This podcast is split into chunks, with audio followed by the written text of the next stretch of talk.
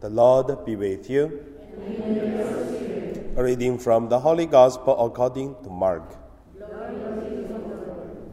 After feeding the 5,000 with the loaves and the fish, Jesus made his disciples get into the boat and go on ahead to the other side, to Bethsaida, where he dismissed the crowd. After saying farewell to them, he went up on the mountain to pray. When evening came, the boat was out on the sea, and Jesus was alone on the land. When he saw that they were straining at the oars against an advance wind, he came towards them eagerly early in the morning, walking on the sea. He intended to pass them by, but when they saw him walking on the sea, they thought it was a ghost and cried out. For they all saw him and were terrified, but immediately he spoke to them and said, Take heart, it is I, do not be afraid. Then Jesus got into the boat with them, and the wind ceased. And they were utterly astonished, for they did not understand about the loaves, but their heart were hardened. The Gospel of the Lord.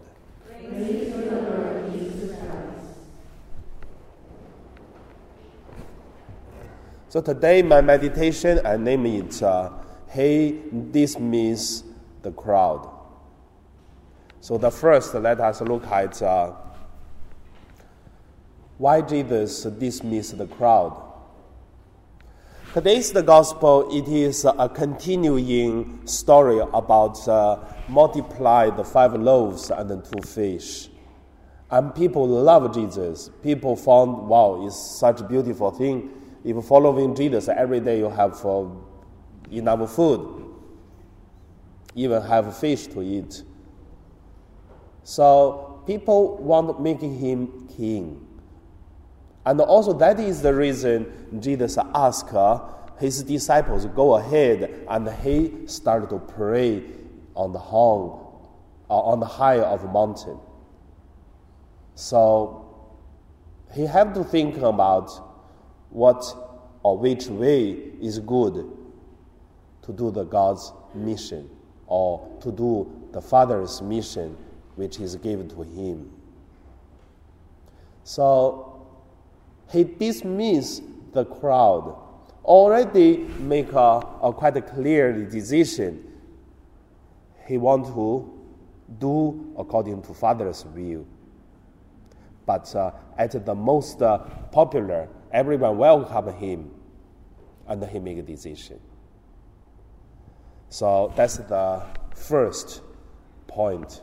The reason is want to do the Father's uh, will and mission. He dismissed the crowd.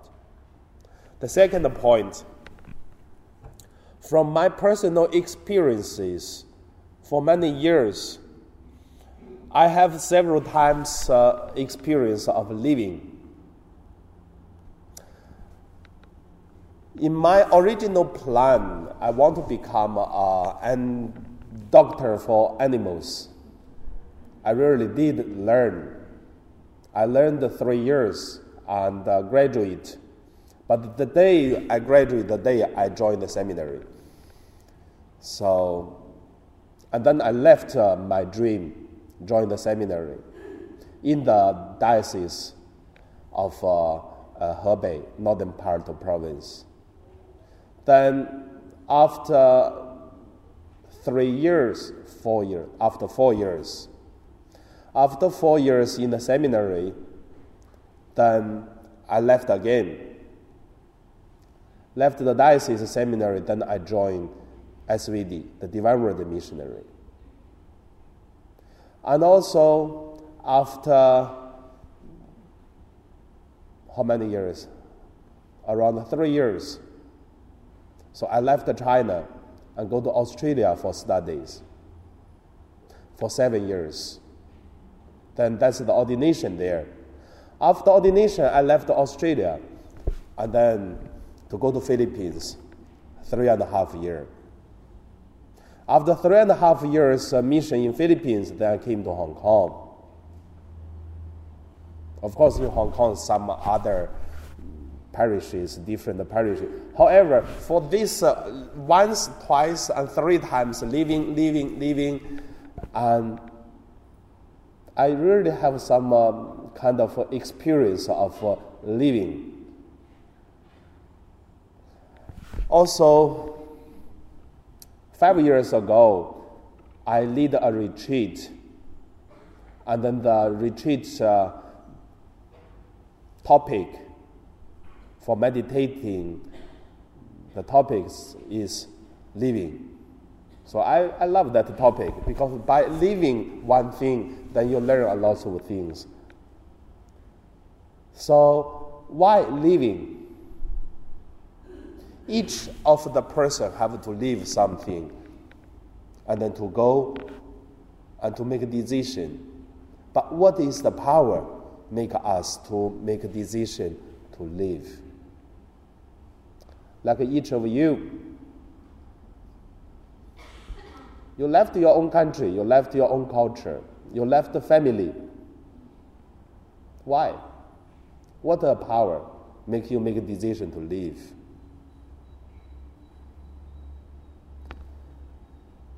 By leaving, I learned one thing, which is uh, when you prepare for leave, it doesn't mean you're going to leave. But after you left, you have enough reason already that uh, it is the will of God you left. So just between uh, preparation for leaving and also after left looking for the reason and then looking for the will of God is a very big difference. Still, there are more strong meaning and uh, or reason or whatever the words we use after many years, you look back for the decisions you made for living, then you can find more meaning.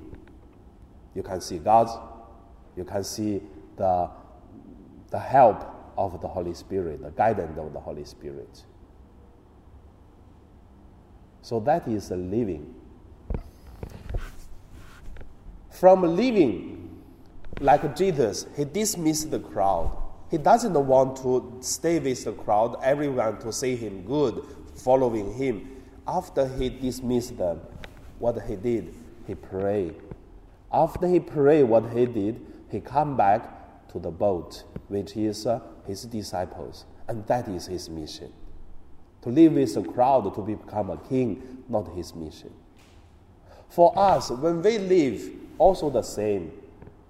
As a Catholic, when we live, we pray. Even after we make a decision to leave, we still pray, but we do not know very clearly. But after many years we left, and then when we pray again, and we will see God is there at the moment when we prepare for leaving, when we are make a decision to leave, when we look at uh, left something, it is the will of God. So that is why Jesus dismissed the crowd. And also, after we make a decision to leave, I learned also many things from uh, dismiss the crowd or leave something. The first thing I learned is uh, after you left, you go to the new place, we become more faithful.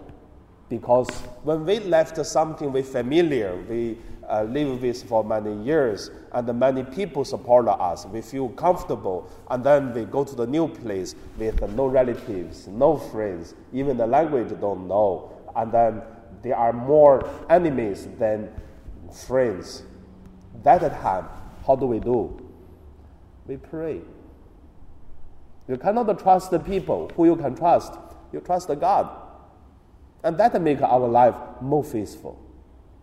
And also, little by little, we will find it takes time to know some people, take time to know what is the will of God, and to take a long time to see what is going on. Where is God in a new place? That make us searching for the help of God. We pray more.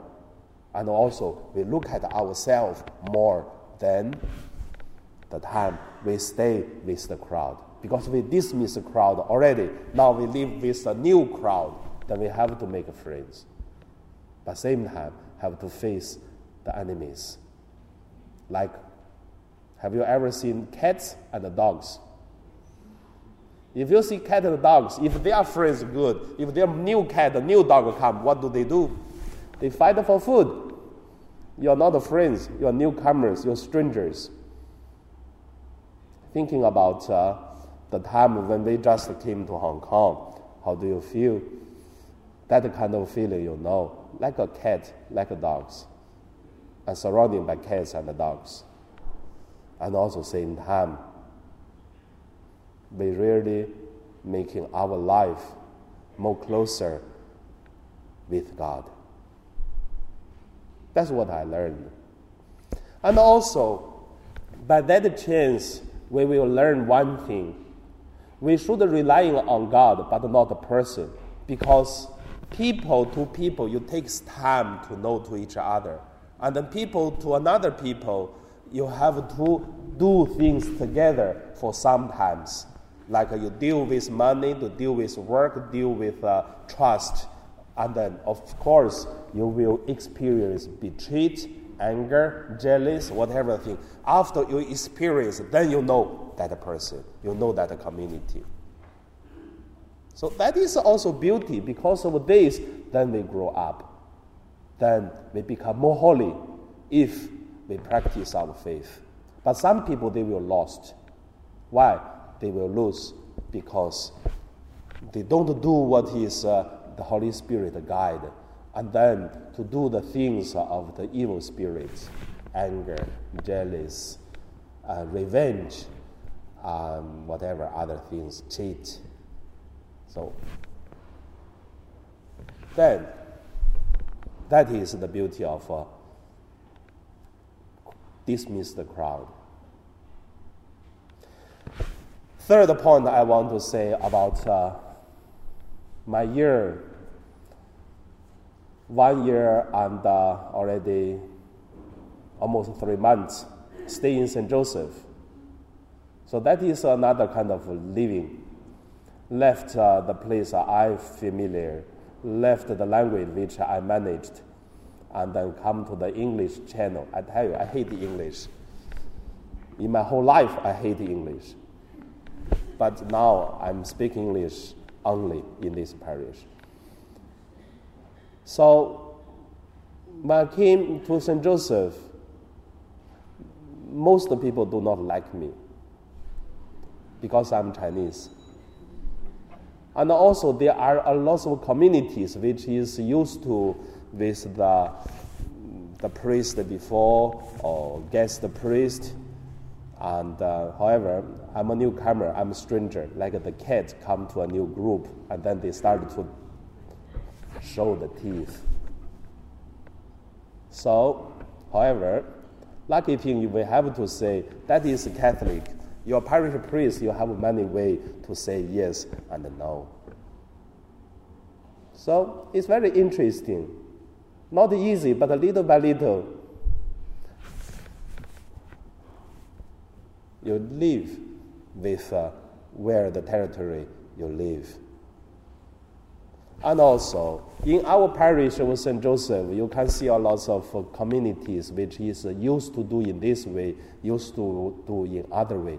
But each of the community will find some community belong to parish, some community do not belong to parish, such as El Shaddai, such as BLD, such as uh, uh, they have a lot of group using our car park.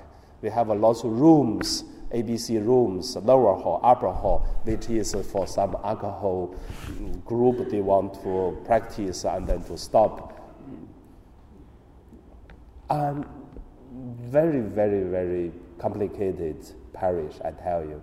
But even there are so many groups, our parish have no lector group, have no Eucharist minister group have no finance person and then we have no parish council.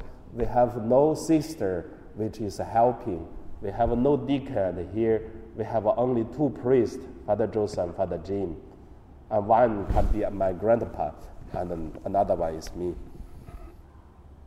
So that is the way I live. And then same, I experience many things. But here I still want to say, dismiss the crowd. It is very helping for me. Which means, this means the, the, the, the way I do in other parish, in the Chinese parish, than I did. This means, and then I have to get on the boat, and then cross the sea, and then to step on the mission which is God lead to me. At the same time, this means the crowd is helpful that uh, whatever who or priest or the community leaders or guests or many things, it doesn't matter. If you're focusing on God, others not important. Little by little, because you will see God not only leading me, but God is leading everyone. If we're focusing on God, we can do a lot of uh, things which is God's happy and everyone will be happy. If do in another way, that will be the gospel we just read a few days before. When Herod was uh, in trouble, the whole Jerusalem is in trouble.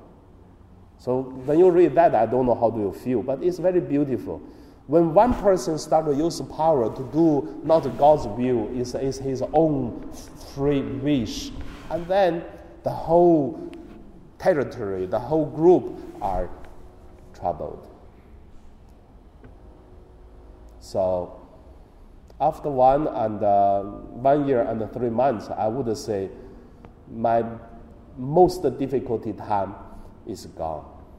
The first half year, you never seen how many times I cry. I do not show you I'm crying. I'm lay, them, lay by myself. So, but however, the most difficult time is past, but now it's much better. So today I want to share this to you. Just want you to know that uh, dismiss the crowd is not easy to do, but it is the way of God.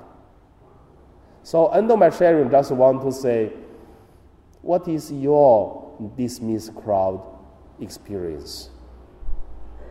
In your own family, in your own culture, in your own community, or in your working now. So that, uh, like Jesus, what we learn, and this means so that we do the will of God. So we can have faith in God more. Now, let us pray to each other.